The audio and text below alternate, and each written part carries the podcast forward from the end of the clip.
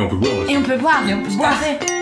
Mais en fait, tu te fais niquer. Tu niques les poulpes en fait. L'équilibre de reproduction du poulpe est préservé, ce sera dedans. Vous en avez pas un qui reste? Là-bas, on congèle. Voilà, bon, t'as pas de cheveux. Comment ça, j'ai pas de cheveux? Non, je suis pas d'accord. Bienvenue. Vous écoutez Entre nos lèvres, un podcast qui raconte les vraies histoires autour de la sexualité, mais pas que. Nous sommes Céline et Margot, et aujourd'hui nous accueillons un nouvel invité, Antoine. Antoine a 29 ans, et avec lui, nous avons discuté des pères qui ne font pas les courses, de Ken et Action Man, des cercles de parole, de Cosette et des magazines de tuning, mais surtout des ancrages sexistes et de la volonté de s'en libérer. C'est parti. Alors, est-ce que ça te plaît d'être un homme?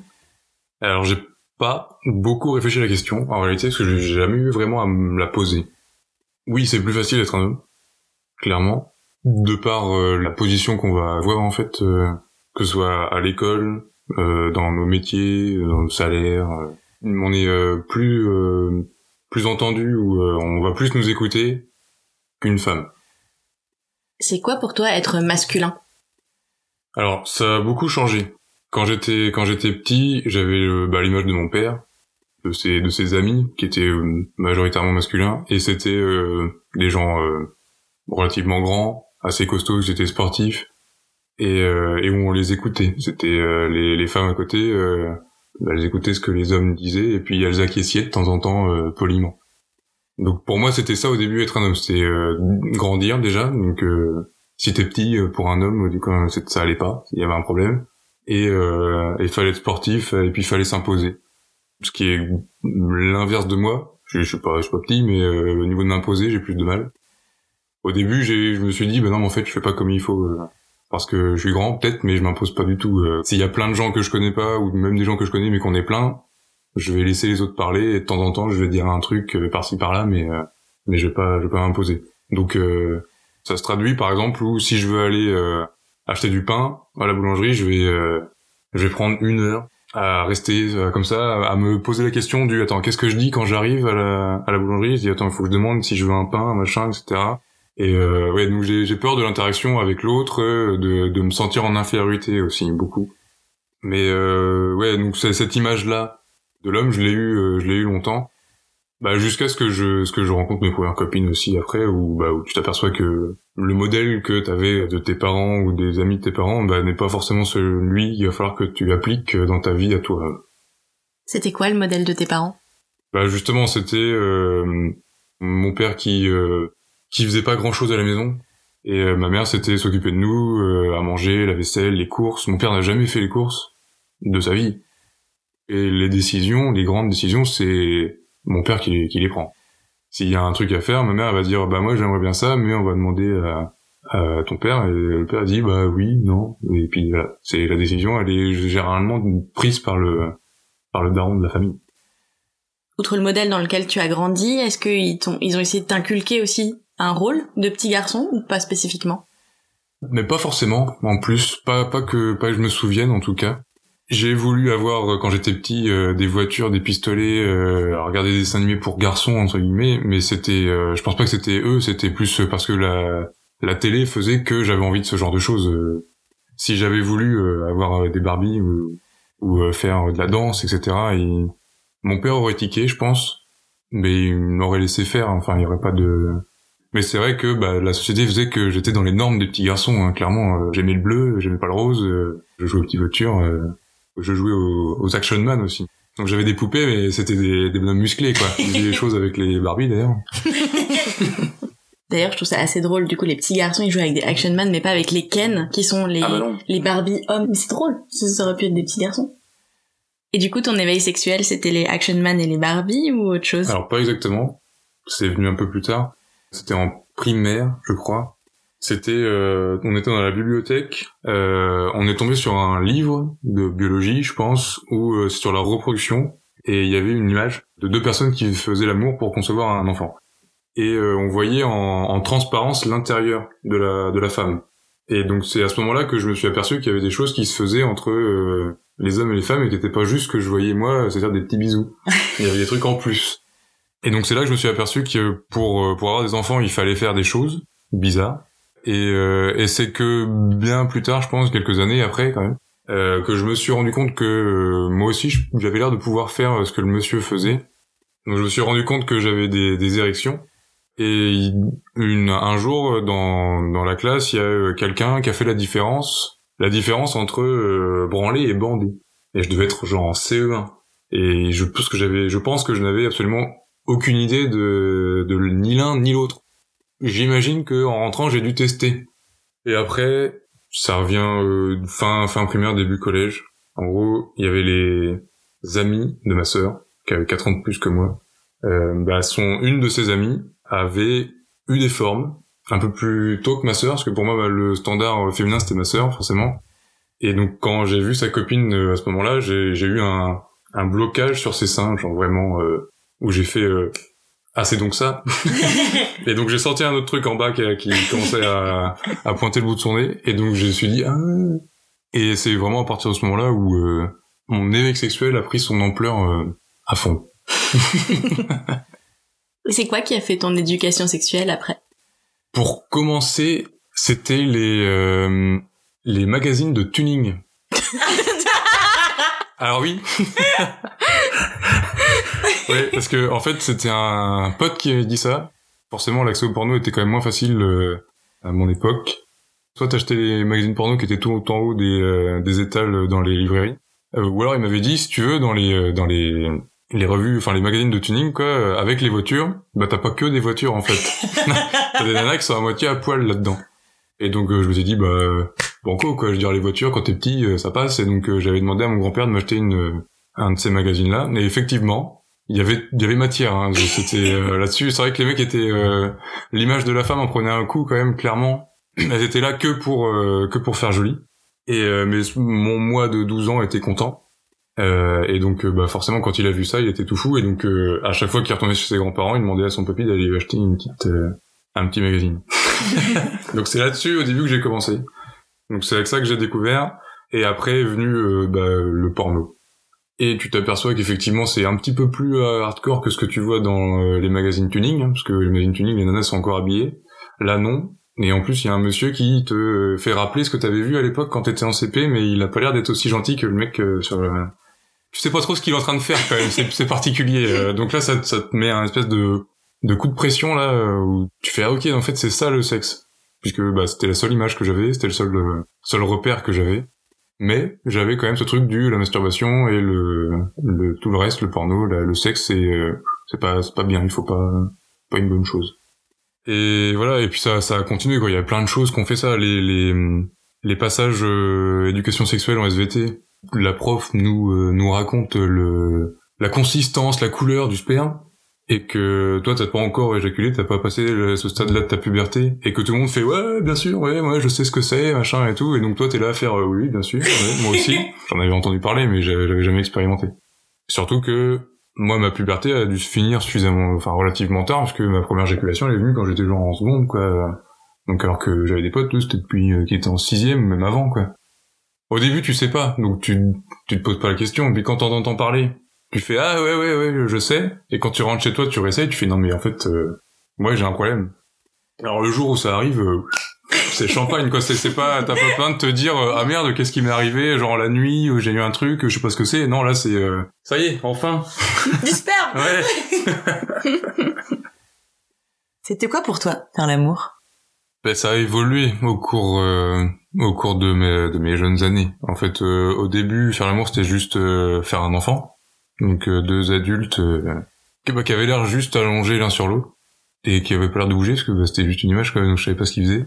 Et, euh, et une fois que le porno est rentré dans ma vie, euh, bah du coup tu vois qu'il y a des mouvements qui ont l'air assez sportifs, un peu saccadés, euh, ça, change tout le temps euh, et ça dure méga longtemps aussi n'importe quand dans la journée, avec n'importe qui. ça se passe comme ça direct, sans, sans bonjour ni, ni salut, ni rien du tout. Et ça s'est passé comment, du coup, ta première fois? Déjà, ça s'est passé euh, trop tard à mon goût à l'époque, puisque j'avais 20 ans. Euh, déjà que j'avais du mal à acheter une baguette de pain, alors euh, aller parler à une fille c'était pas possible. Donc euh, j'ai pas eu de, de copine en fait jusqu'à jusqu'à la fac quoi. J'ai eu un, une amourette de, de vacances à un moment donné, mais rien de rien de bien méchant. Donc euh, quand quand j'ai eu ma première copine, euh, j'avais qu'une envie, c'était de faire ça. En fait, c'était je je, je pensais qu'à ça, je pensais qu'à moi aussi, de toute façon, sur le moment. Euh, parce que bah je voyais aussi dans le porno que le enfin si le mec pensait à lui enfin c'était la nana c'était secondaire quoi. Donc euh, ça s'est fait relativement rapidement. Elle était super bienveillante hein, c'était non mais t'es sûr euh, c'est quand même ta première fois t'es sûr que t'es prêt tout ça. Et moi je dis évidemment que je suis prêt ça fait cinq ans que je suis prêt euh. donc elle me disait euh, voilà moi je sais ce que c'est qu'une première fois euh, donc ça peut être un peu un peu bizarre. Et moi je disais mais je m'en fous on y va quoi bon il a fallu que j'aille acheter les, pré- les préservatifs donc vu que je mets du temps à acheter une baguette de pain, forcément aller acheter euh, un préservatif, des préservatifs, c'est- ça m'a pris un peu de temps. Mais j'étais tellement motivé que ça m'a pas pris tant de temps que ça par rapport à une baguette étonnamment. Donc j'y suis allé, on, puis on a fini par le faire. C'était clairement pas comme euh, je l'imaginais. Normalement, il dure une demi-heure, lui, euh, le mec, sans discontinuer à fond comme ça, sans problème. Euh, moi, j'ai fait une 30 secondes, quoi. Mais sur le moment, en fait, je me suis, je, je me suis dit, euh, ah putain, c'est court, mais je l'ai fait. Vous avez recommencé après? Oui, oui, oui. Alors pas direct, parce que moi, ça m'a tué. Bah, je, enfin, je pense que j'ai relâché euh, 50 frustrations euh, adolescentes, donc euh, sur le moment, là, j'étais genre, euh, bon, bah voilà, c'est bon, je peux, je peux m'endormir euh, paisiblement. Et euh, mais après, oui, on, on l'a refait après et tout ça, et après, ça se passait, euh, ça allait mieux, mais j'étais toujours moi dans l'image du porno par contre. Le plaisir féminin, sur le moment, euh, je savais que ça existait, mais c'était un peu un mythe, un peu. Je, je euh, c'était pas comme dans le porno en fait. Elle, elle criait pas, elle, elle faisait pas de, de gestes dans tous les sens, elle, enfin, elle disait rien. Et euh, donc finalement, on a quand on a parlé. Et donc, euh, bah, elle m'a dit que non, en fait, le porno c'était pas, c'est pas vraiment le, la réalité.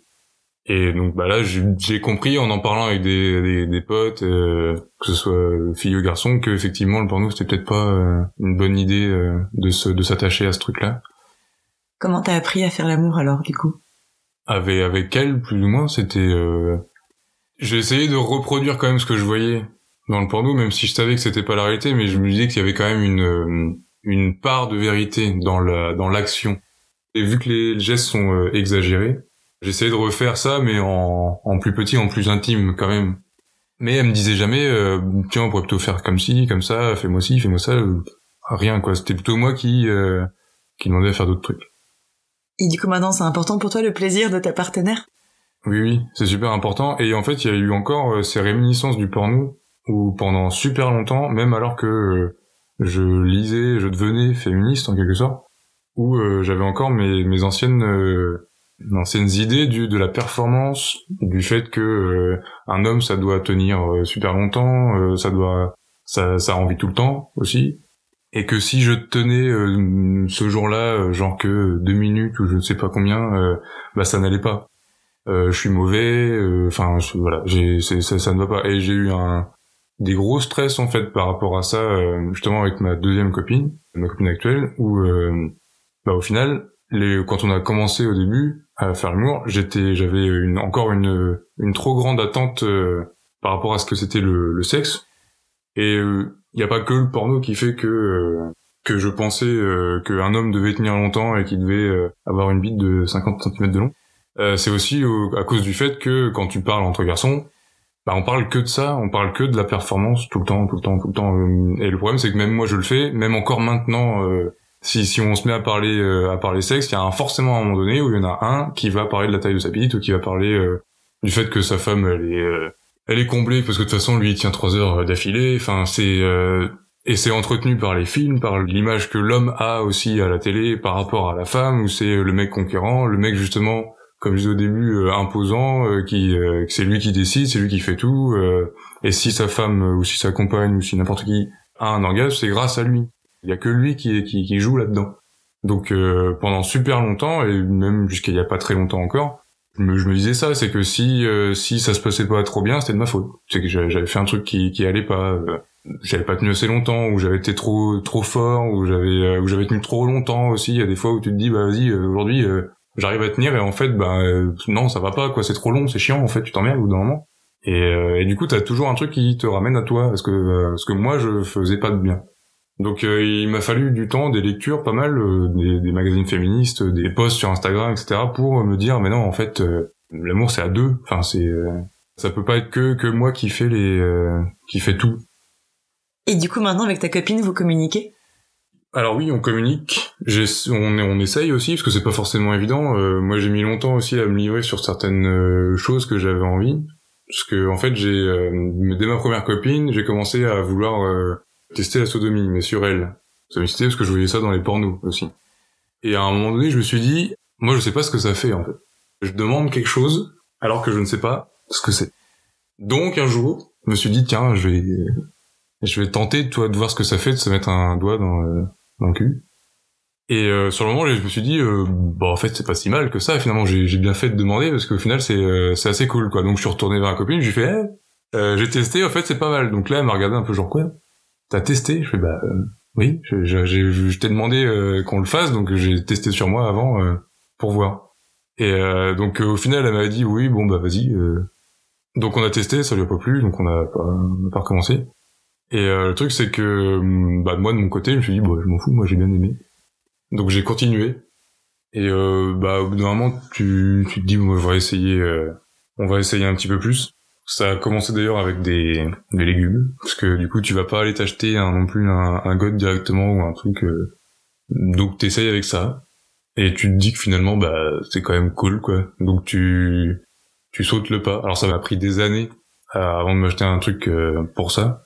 Mais oui, oui, été déjà euh, avec plus que ça. Donc euh, c'était assez assez bizarre au début en fait parce que du bah c'est pas normal en fait pour moi c'était pas normal parce que bah déjà dans le porno que je regardais et, euh, et dans tout ce que tu vois, lis, dis avec tes potes, il y a jamais rien qui rentre euh, chez toi, c'est censé sortir, c'est tout. Donc euh, donc ça c'était un petit peu euh, un petit peu bizarre quoi. Et même en termes d'insultes, la plupart des insultes que tu fais sur quelqu'un que t'apprécies pas, c'est euh, des insultes déjà sexuelles. Et c'est toujours tourné vers euh, ce truc là c'est euh, euh, espèce d'enculé. Enfin t'as t'as tout ça qui fait que t'es tout le temps en train de dire si tu es un homme et que euh, t'as quelque chose qui rentre dans tes fesses t'as moins que rien quoi donc euh, quand tu commences à t'apercevoir que toi t'aimes bien ça là tu te poses des questions euh, clairement sur euh, toi-même sur ta sexualité aussi ton orientation. Tu te poses des questions est-ce que c'est ça qui définit aussi être homosexuel machin et tout. Donc ça a été long même si je savais que j'étais pas attiré par les hommes bah tu finis quand même par te dire oui peut-être mais j'ai quand même j'aime quand même mettre des trucs dans le cul donc je suis peut-être gay en fait en final je sais pas enfin c'est un espèce de, de ping pong permanent dans ta tête entre mais non mais t'es pas gay et puis euh, en pire on s'en fout et puis en même temps bah oui mais non parce que je suis avec ma copine euh, du coup tu te dis est-ce que je suis bi oui mais non en fait j'aime pas les hommes j'ai pas envie ça ça m'intéresse pas quoi donc euh, mais ça revient sans cesse sans cesse sans cesse sans cesse.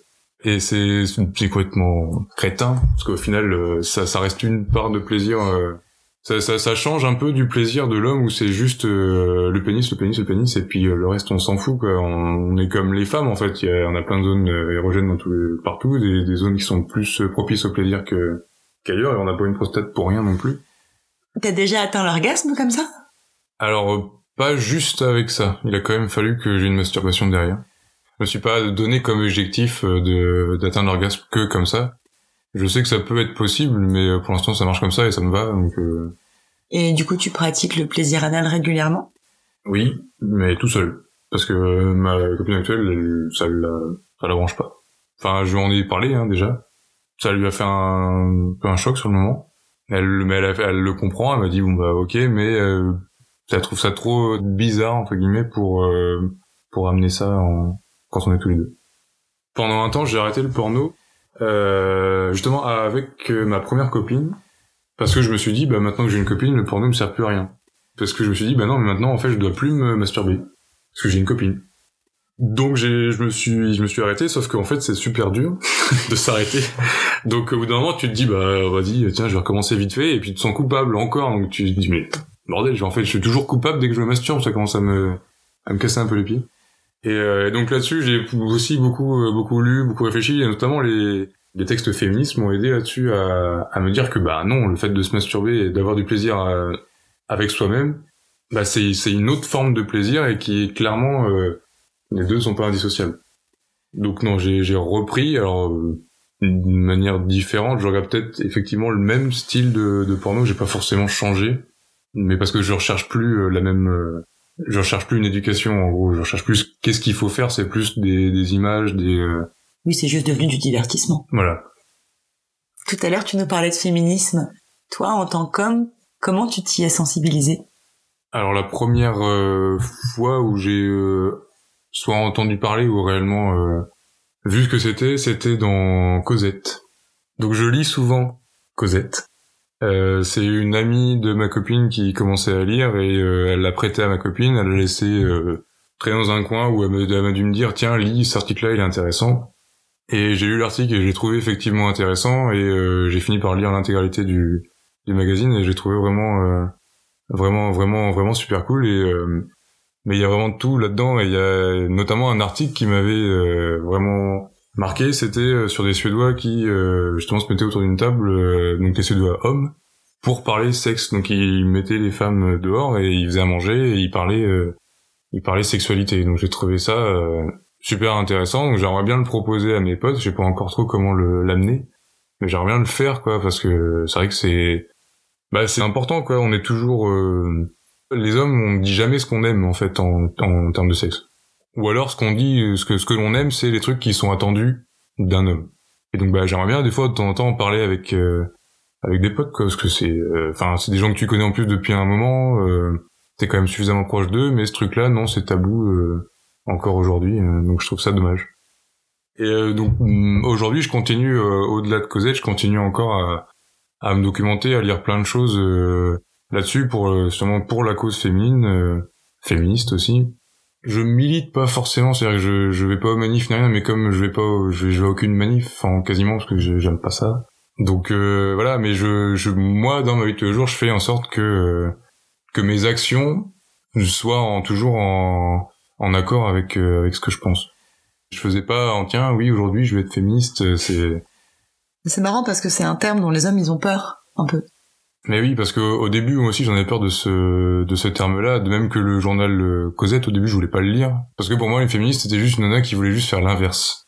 Euh, au début, les hommes sont au-dessus des femmes, et on va faire, on va justement faire simplement l'inverse. Et, euh, et pour moi, c'était pas du tout ça le féminisme. C'était que on remette les femmes au même niveau. J'ai un exemple, une amie qui voulait dans son établissement que euh, au niveau des couloirs, il y ait des noms comme les noms de rue, et elle voulait mettre que des femmes pour que ça fasse contraste avec dehors où c'était que des hommes. Et donc je lui ai dit qu'en soi c'était une, bonne idée, mais que je trouvais ça un peu crétin parce que les gamins ils vont toujours être en conflit. C'est juste euh, mettre dans la tête des enfants. Vous avez vu, il y a un conflit entre les hommes et les femmes et on va encore, euh, on entretient le conflit. Et donc dans la rue, il faut, comme dans le dans le lycée ou dans le collège, il faut des noms de- d'hommes et de femmes. Il faut les deux. Donc euh, et pour moi au début je pensais que c'était ça le féminisme, mais en fait pas du tout. Enfin si t'écoutes les féministes, elles sont pas du tout dans ce dans ce discours-là. Donc je pense qu'il faut euh, aussi enlever, tordre le cou un peu à cette idée-là que le, que les féministes veulent euh, à tout prix le pouvoir et qu'il y ait que des femmes euh, partout. Bah non, c'est pas ça le c'est pas ça le but. C'est juste qu'il y ait le même nombre d'hommes et de femmes partout. Et aujourd'hui, comment est-ce que tu t'entends avec ton corps? Je suis pas bien fan euh, de mon corps. J'ai un peu de mal avec lui. Je j'ai jamais été euh, content de comment j'étais. Euh, Quand j'étais jeune, je le trouvais trop maigre. Maintenant, je veux dire que je me trouverais pas assez musclé, par exemple. C'est une image que j'ai euh, de l'homme qui me reste, je pense, quand même, euh, d'il y a longtemps et que j'arrive pas à, à enlever. C'est assez, assez compliqué. euh. Mais est-ce que t'es à l'aise avec lui? Bah, pas vraiment, justement. C'est le, le fait de, de, de pas m'imposer, etc. C'est justement à cause de ça. C'est je suis pas, j'ai pas l'impression de d'être à ma place, que ce soit dans la vie de tous les jours ou dans ou dans ma vie sexuelle. J'ai pas, il y a des moments où je me sens pas euh, légitime et je sais pas pourquoi. Dans ta vie sexuelle aussi Encore aujourd'hui? Moins aujourd'hui, parce que ça fait longtemps que je suis avec ma avec ma copine, donc on commence à, à se connaître quand même. J'étais j'étais pas j'étais pas serein, je, je stressais justement euh, à fond de l'image que j'avais en fait à ce moment-là. euh, entre le début où euh, où je finissais trop vite, où tu passes ce moment-là et où tu bah t'arrives plus à finir après, tu finis par simuler aussi. Je l'ai fait une fois ou deux ou je sais plus combien. C'est assez chiant. Et donc quand tu passes par toutes ces euh, toutes ces périodes-là, bah tu te sens pas bien dans dans ton corps quoi. Est-ce que quand tu fais l'amour, t'as conscience de ton corps ou pas du tout? On va dire 99% du temps oui. Juste au moment de l'orgasme où non, je suis un peu euh, parti, mais sinon euh, sinon ouais, j'ai conscience et j'en ai besoin en fait, je pense euh, de savoir euh, ce qui se passe. Question de garder le contrôle sur moi-même, j'imagine. Euh. Est-ce que tu penses que ta sexualité, elle a influencé la personne que tu es?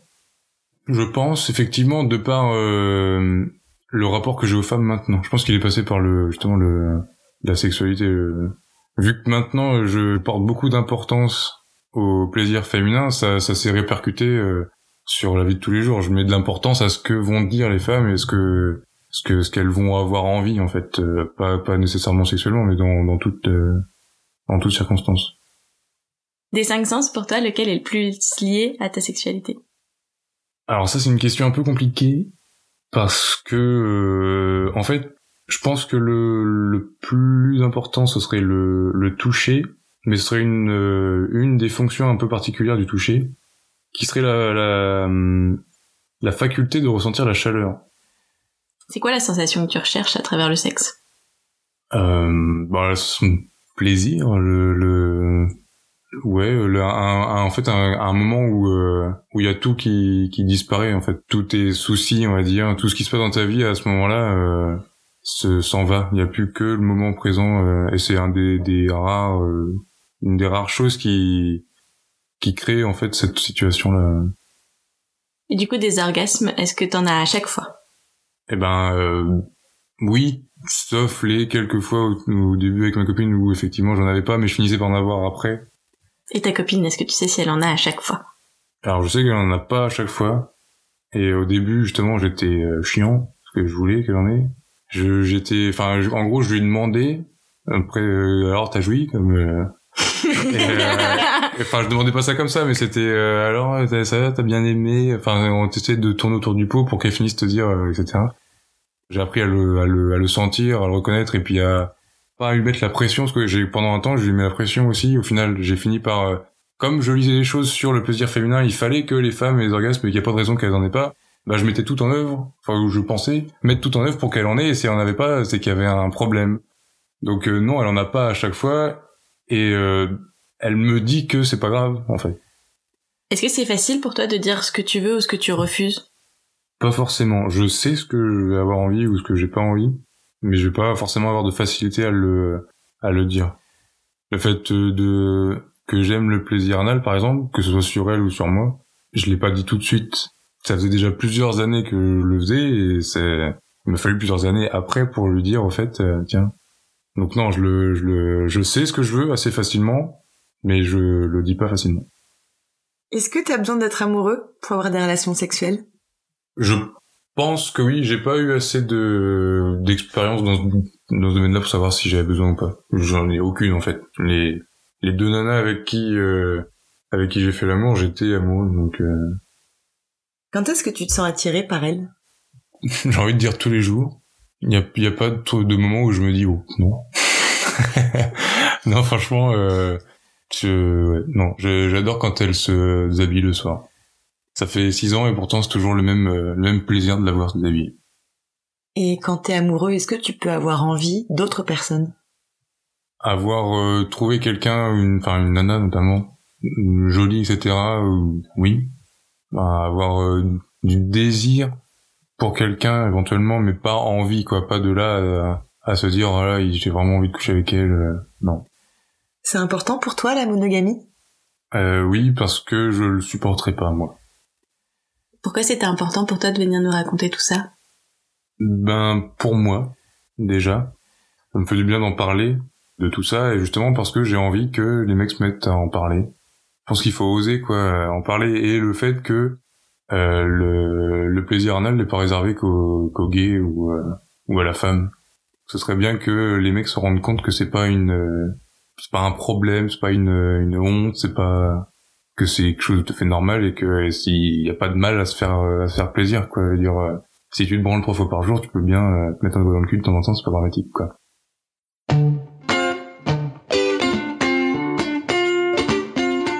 Pour ne pas rater le prochain épisode d'Entre nos lèvres, abonnez-vous à ce podcast. Vous pouvez également nous suivre sur Instagram, Facebook et Twitter, at Entre nos lèvres, ou sur notre site internet, entrenolèvres.fr, où nous écrivons aussi. Et n'oubliez pas de vous inscrire à notre super newsletter. Tous les 15 jours, à l'annonce du nouvel épisode, on partage avec vous 5 chouettes recommandations. Des livres, des films, des articles, tout ce qui nous a plu ou touché ces derniers temps. Promis, c'est cool. Ah oui, et puis la musique du générique a été composée par Martin de Boer. Allez, à dans 15 jours.